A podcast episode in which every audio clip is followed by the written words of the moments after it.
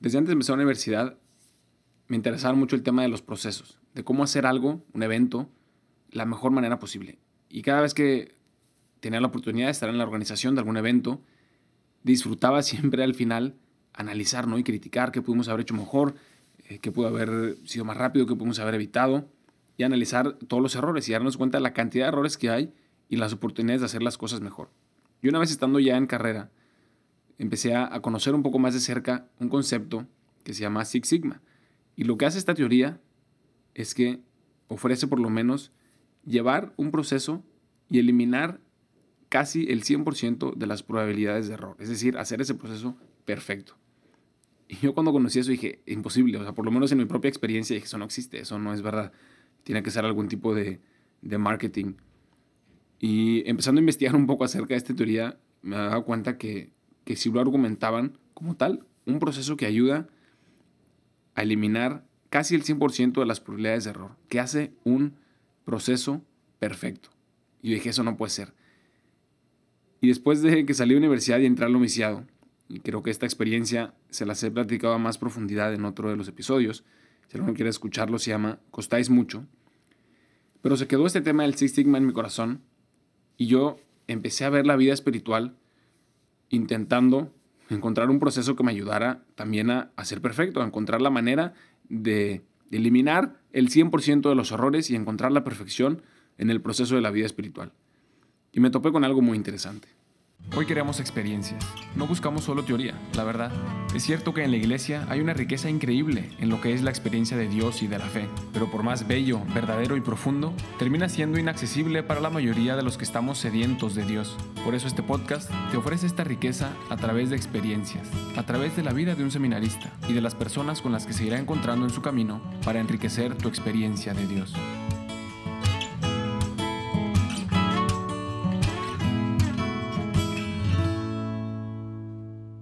Martes más, quizás el último martes, el último episodio formal dentro de esta primera temporada de Dios en Experiencias, un martes más de Dulcis Memoria, en el que traemos otro tema que nos acerca a este gran tema que hemos estado tocando una y otra vez en todos los episodios de esta primera temporada, cómo es Dios.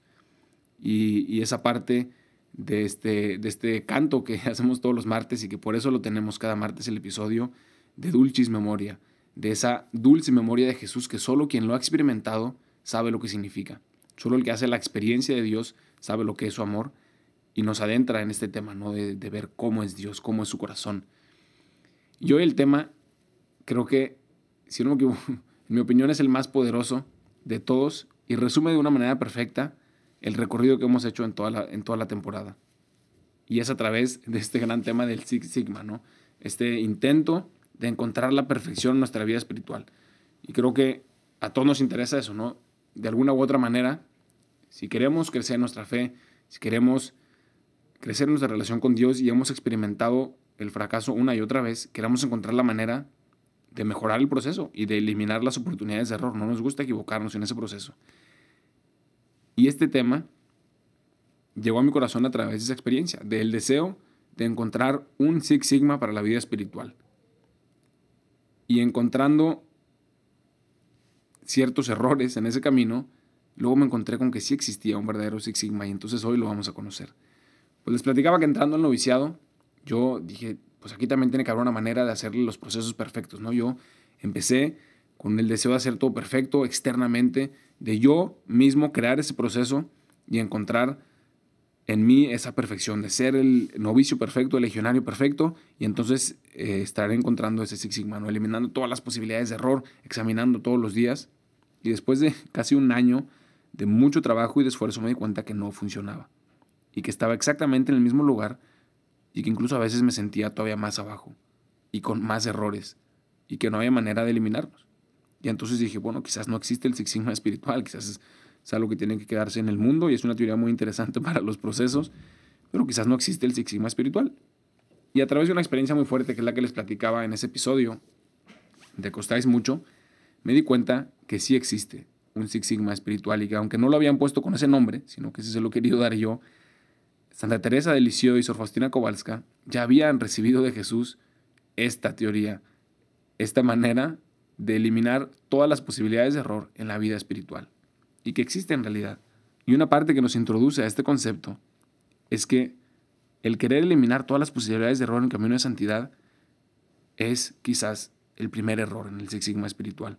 En el Six Sigma espiritual, ser imperfecto, ser pecador, no es un error en el proceso, no es algo en lo que tenemos que huir, sino que es parte indispensable de ese proceso. Tengo que ser pecador, tengo que ser imperfecto para poder encontrar la clave de este Six Sigma espiritual que me va a llevar a la perfección en la vida, en la unión con Dios. Y aunque sea un poco contradictorio o herético, pues vamos a ir viendo cómo es este proceso, cómo es posible que mis propios errores y mi debilidad sea la clave para eliminar mis errores y eliminar mi debilidad. ¿Cómo es posible? Eso es contradictorio. Y todo empieza en el Génesis. Si nos vamos a Génesis, este pasaje que tanto quizás hemos escuchado, que tampoco entendemos, que tanto hemos criticado opiniones de que si es literal o no es literal, pues hoy no, no vamos a ver eso, sino vamos a ver por qué ahí empezó todo nuestro problema en la búsqueda de esta perfección en la vida espiritual, de poseer este proceso sin errores. Y todo empezó en el Génesis, porque ahí es cuando Dios provee de todo al hombre, al ser humano, les provee de todo, de unión, de plenitud, de armonía, de perfección, todo para hacer una relación en amor, les permite incluso la libertad, para que pueda haber un amor de verdad. Y esta libertad incluye algo muy interesante, que es lo que estamos tocando. Esta libertad incluye la posibilidad de error. Sin libertad no habría amor y no sería tan perfecta la relación entre Dios y el hombre. Porque si no hay amor, entonces de nada sirve, no hay libertad, no hay amor, no hay una elección de unir a Dios, seríamos como robots. Lo vemos quizás es algo muy básico. Pero esta libertad incluye la posibilidad de error, la posibilidad de confiar o desconfiar en Dios. Eso se abre desde la creación, desde que el hombre tiene libertad. Y todo empieza con la mentira del demonio. El demonio miente y el hombre desconfía de Dios en ese momento. En lugar de recibir de Dios todo lo que había creado, que había sido los primeros días de la creación, cuando todo estaba en armonía, Dios daba al hombre por amor, por bondad, gratuitamente. Y el hombre llega un momento en el que cae en esa mentira del demonio y en lugar de recibir de Dios, quiere él mismo tomar el fruto del árbol. Y es lo que hace, lo arranca, lo arrebata. Por primera vez, en lugar de recibir de Dios, de saberse criatura y de confiar en Dios, de que le provee de todo, de que es bueno, desconfía de Dios y cae en esa mentira del demonio. Uy, ¿acaso tú crees que Dios es bueno? ¿No te ha prohibido comer de ese árbol? Y entonces va el hombre y arranca el fruto del árbol porque desconfía de Dios. Y ahí entra todo el problema en el corazón del hombre, la desconfianza en Dios. Esa es la raíz de nuestro gran problema y de nuestra búsqueda de un proceso perfecto que nosotros mismos tenemos que crear. Cuando no lo tenemos que crear, Dios nos lo regala. Y hay tres pasos para encontrar la solución a este gran problema de la desconfianza que viene desde el Génesis, que viene desde nuestro pecado original y que tenemos tristemente en, en nuestro corazón. Y el primer paso es vivir en la verdad de ti mismo. Vivir en la verdad de ti mismo es decir, algo que dice el Papa Francisco y que quizás lo hemos mencionado también varias veces y que al principio es algo escandaloso, cuando le preguntan, ¿quién es Jorge Bergoglio? O sea, en otras palabras, ¿quién eres tú? ¿Cómo te defines? Y el Papa Francisco, la cabeza de la iglesia, el modelo, representante de Cristo en la tierra, dice, yo soy un pecador. Eso es vivir en la, verdad de ti mismo.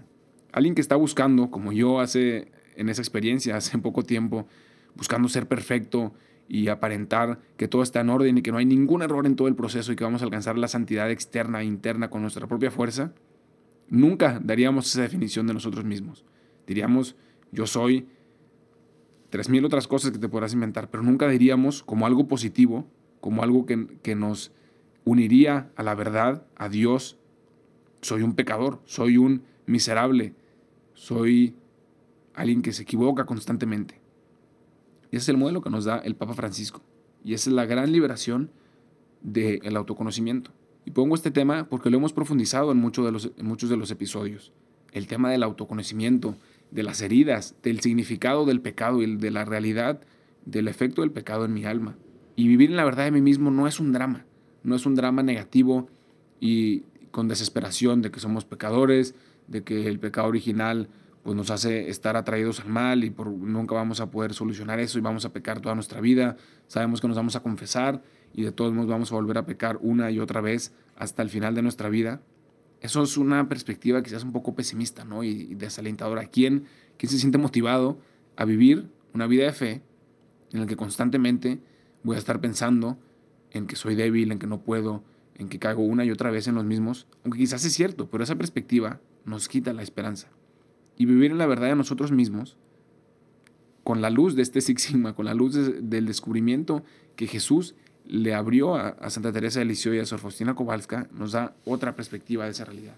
Y lo que quiero compartirles hoy es que en este punto, en este reto de vivir en la verdad de mí mismo, me doy cuenta que descubrir que soy pecador no es un obstáculo para esa unión con Dios, no es un obstáculo para crecer en ese camino de la vida espiritual, sino que es una puerta que le abre la posibilidad a Dios de venir en búsqueda de mi alma.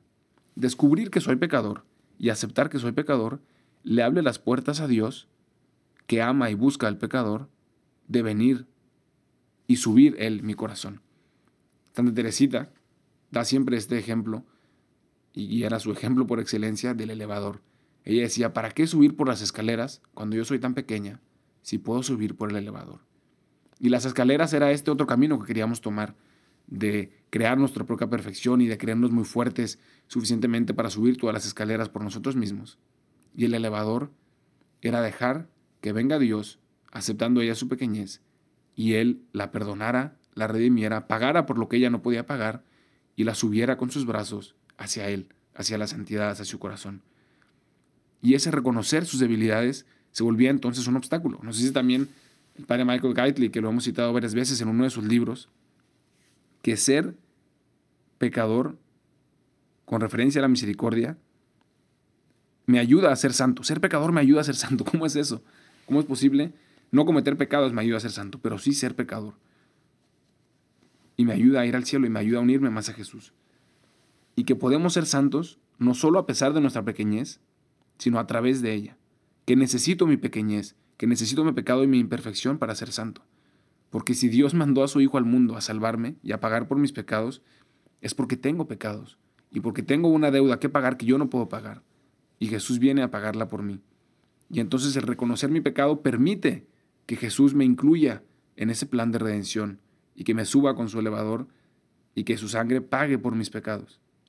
Y por eso reconocer mis pecados es una puerta para ser santo, que necesito mis pecados para ser santo necesito reconocer y necesito permitir a Dios perdonarme, pues Él sí es Él quien perdonándome va a ser santo.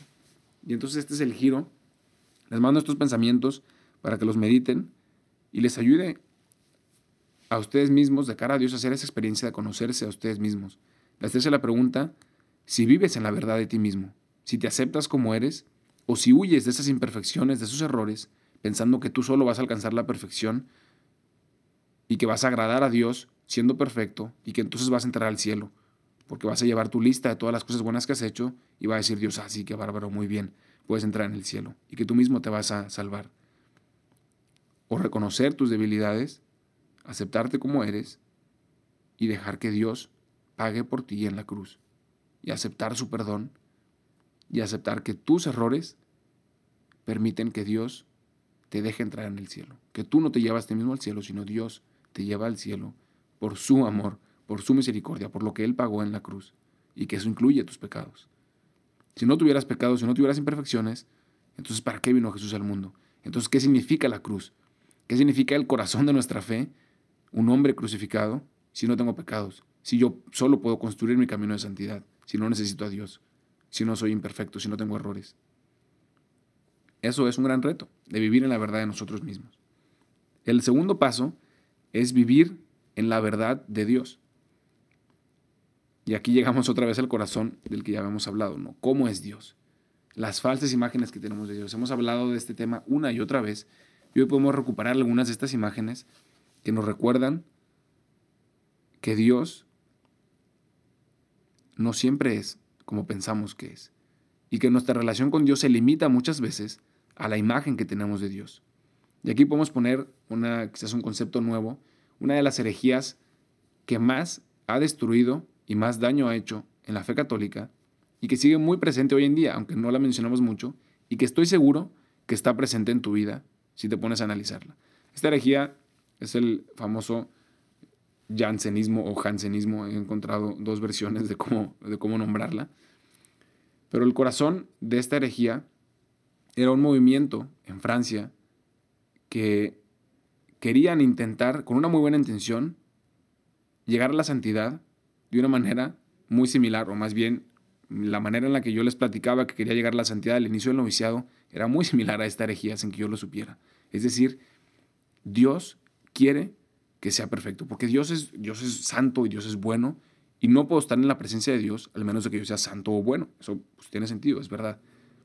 Y entonces, como nosotros somos miserables y tenemos pecados, no merecemos estar en la presencia de Dios. Entonces, solamente el que es perfecto puede ir a la comunión. Entonces, no voy a comulgar y no voy ni siquiera a misa porque soy indigno. Y solamente el que logra esa perfección externa, seas un poco como los fariseos, es digno de ir a la iglesia y de estar en presencia de Dios. Y entonces entra en una dinámica en la que Dios se convierte en un juez, en la que Dios se convierte en un enemigo del hombre y que le exige perfección para poder estar en su presencia. Y que Dios castiga y juzga a todas las personas y que Dios juzga al hombre y les recuerda una y otra vez las cosas que han hecho mal. Y entonces el hombre vive en una mentira de la imagen de Dios. En lugar de un Dios misericordioso que, que quiere que el hombre venga con sus pecados para que lo pueda perdonar, empezamos nosotros a ir solamente con Dios cuando creemos que somos perfectos. Y cuando tenemos errores, huimos de Dios. Y regresando al Génesis, ¿qué fue lo que hizo Adán? ¿Qué fue lo que hizo Eva? Cuando se dieron cuenta que habían pecado contra Dios, que habían desconfiado de Él. ¿Qué fue lo que hicieron? Se escondieron de Dios. Porque su imagen que tenían del Dios bueno había desaparecido. Su imagen que tenían del Dios bondadoso, del Dios misericordioso, del Dios generoso, había desaparecido por esa desconfianza sembrada del demonio. ¿Y qué hicieron? Se escondieron huyeron de Dios. Eso es lo que hacemos también cuando huimos de las iglesias, cuando huimos de Dios. ¿Por qué?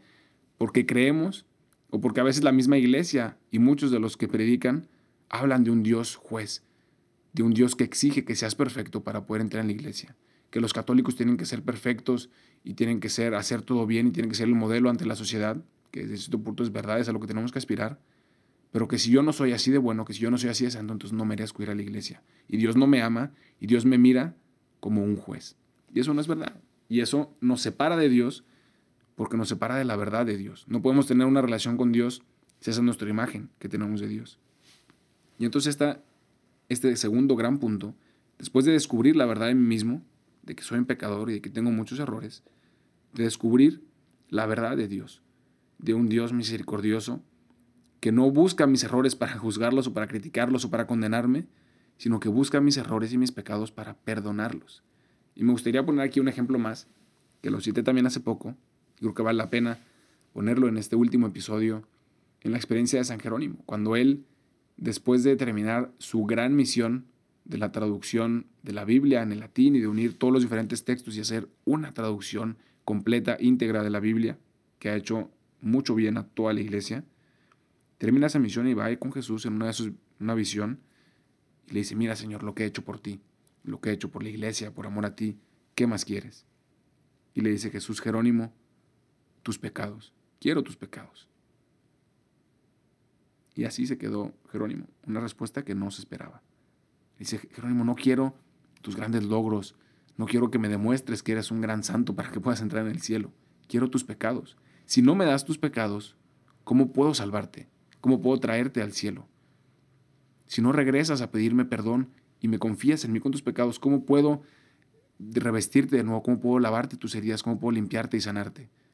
¿Cómo puede el Padre misericordioso de esa parábola ponerle un anillo y ponerle las sandalias a su hijo si su hijo nunca regresa a él a pedirle perdón? Es hasta que el hijo regresa, indignado, confiando en la misericordia de su Padre, cuando él regresa, es entonces que su padre puede recibirlo y puede perdonarlo y puede celebrar en grande. Y es lo mismo con nosotros. ¿Cómo podríamos entrar en esta relación con Dios verdadera si le escondemos de Él nuestros pecados? Si no le dejamos sanarnos, si no le dejamos curarnos, si le escondemos una parte de nosotros mismos. Ese es el segundo gran punto.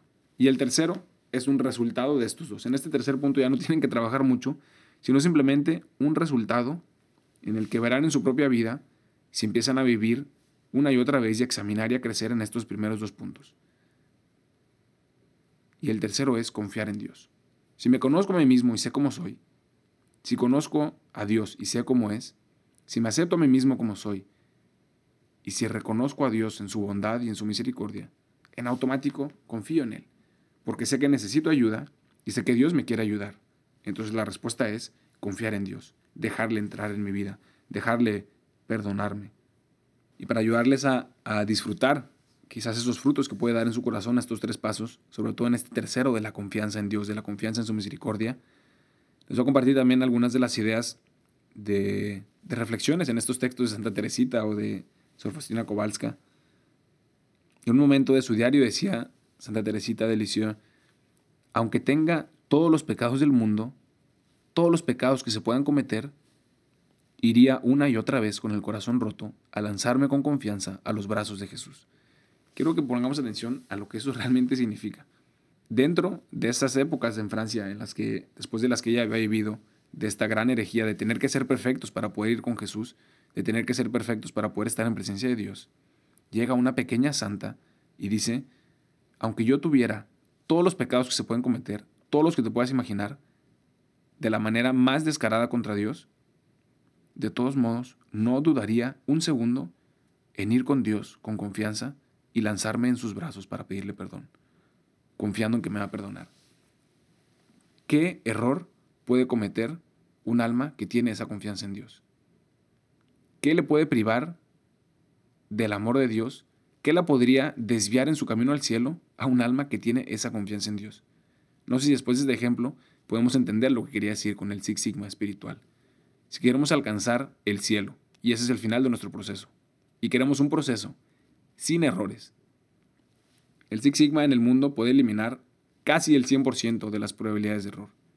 Confiar en Dios de esta manera como Santa Teresita de Lisieux elimina el 100% de las probabilidades de error. Porque el único error, el gran error, fue desconfiar en Dios. Y hacer este acto de confianza elimina todas las posibilidades de error. ¿Por qué? Porque aunque me sigo equivocando, entiendo que esas equivocaciones que esos pequeños errores, que esos pecados que vienen una y otra vez a mi vida, aunque Dios no los quiere porque me hacen daño, los perdona y los ha perdonado si los conozco y si confío en Él y en su misericordia. Si renovamos esto una y otra vez, podríamos decir que no hay error en el camino hacia el cielo. Si confiamos en Dios, tenemos que ir al cielo. Otra idea, dentro de, de la manera, muchos podrían pensar, ah, bueno, pues entonces esto significa que ya no tenemos que esforzarnos, eh, pues de todos modos Dios nos perdona, ¿no? Pues cometemos muchos pecados y al final nos arrepentimos y, y ya. Y San Agustín tenía una idea muy interesante y decía que Dios necesita también de nuestra colaboración. Nosotros no nos salvamos a nosotros mismos, como ya lo hemos visto, pero sí necesitamos colaborar. Y entra ahí el rol de nuestra libertad. San Agustín dice, Dios que te creó sin ti, no te salvará sin ti. Y se los pongo también si a alguno le llama la intención reflexionar un poco más a profundidad en esa idea. Dios que te creó sin ti, que no te necesita, no te salvará sin ti. Te dio la libertad y necesita de tu libertad para salvarte. Por más que se esfuerce Dios, si tú no confías en Él, no hay manera de ganar. La única manera de ir al cielo es confiando en Él. Dios que te creó sin ti, no te salvará sin ti. Otra idea que me acuerdo que hace varios años la escuché de un pastor protestante en Barcelona, que le invitamos a dar un curso ahí a, varios jóvenes. Y él decía en parte de ese curso una idea muy interesante que al principio me llamó un poco la atención y luego empecé a meditar y me di cuenta que tenía mucho de verdad y mucho que reflexionar. Decía, el hombre sin Dios no puede y Dios sin el hombre no quiere. El hombre sin Dios no puede. Esto expresa lo primero que dijimos, este esfuerzo de, los, de esos franceses en aquella época, este esfuerzo que yo hice al principio de mi noviciado de querer ser perfecto sin Dios, de querer ser perfecto solo, el hombre sin Dios no puede. Y Dios sin el hombre, en realidad sí puede porque no lo necesita, pero Dios sin el hombre no quiere. Eso es un gran misterio. Eso nos cuesta entenderlo. ¿Cómo es posible que Dios quiere necesitarnos? Que Dios nos creó y quiso salvarnos aunque no nos necesita. Pues ese gran misterio se resume en esta frase. Dios sin el hombre no quiere. Dios no quiere salvarte sin ti. Y hace esa conexión con la idea de, de San Agustín. Y si me permiten cerrar con broche de oro este episodio y darles un ejemplo perfecto de cómo podemos ver toda esta teoría que hemos analizado en una persona concreta y verlo en un momento particular, todo concentrado, perfectamente organizado, cómo podemos ver el Six Sigma por excelencia en una persona. Y me voy a atrever a poner el ejemplo de la Virgen María. Alguna vez un santo la llamó el camino más rápido, el camino más seguro para ir al cielo. Y yo tenía muchos problemas con eso al inicio, tengo que decir. Empezaba a, eh, no sé, a pensar que, que eran cosas muy bonitas, pero que pudiéramos estar hablando demasiado de la Virgen María y como elevándola además, ¿no? Olvidándonos de que es una criatura, de que no es Dios. Y, a veces luchaba mucho con estos libros sobre la Virgen. Y adentrándome y preguntándome y reflexionando y rezando, hablando con diferentes directores espirituales y continuando leyendo, me he dado cuenta y he recibido unos sapes de Dios sobre este tema, de la grandeza del ejemplo de la Virgen María, no por su propia fuerza, sino como lo hemos visto, por la grandeza de Dios. Porque ella mucho antes de Santa Teresita de Faustina Kowalska había descubierto este Six Sigma y lo había puesto en práctica a la perfección.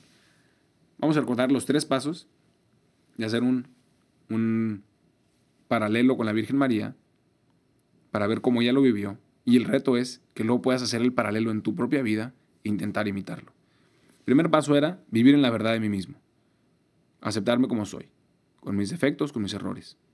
El segundo era vivir en la verdad de Dios, tener una idea de cómo es Dios en verdad y no mis falsas ideas de Dios. Y el tercer paso es confiar, dejar que Él actúe y dejarme salvar por Él, confiar en Dios. Estos eran los tres pasos. Cuando se le aparece el ángel a la Virgen y le anuncia este gran mensaje, esta gran misión de Dios, lo primero que responde María es, ¿Cómo será esto posible? ¿Cómo será esto posible si yo no conozco varón? En esta frase, la Virgen está haciendo este primer paso y dice, ¿cómo será esto posible si yo no soy capaz? O sea, yo me conozco humanamente y yo no podría hacer esto, no tiene lógica. Mi lógica humana, física, científica, me dice que eso que me estás diciendo no es posible. Yo no puedo. Un conocimiento de sus límites como persona humana, diciendo, me parece muy bien, una idea padrísima, pero sé que yo, por mí misma, no puedo hacerlo realidad. Y el segundo paso es la respuesta del ángel, cuando le dice, no te preocupes María, no temas, pues el Espíritu Santo te cubrirá con su sombra. Le revela el Espíritu Santo, le revela el ángel la verdadera imagen de Dios a través del Espíritu Santo. Tú no te preocupes, tú no tienes que hacerlo.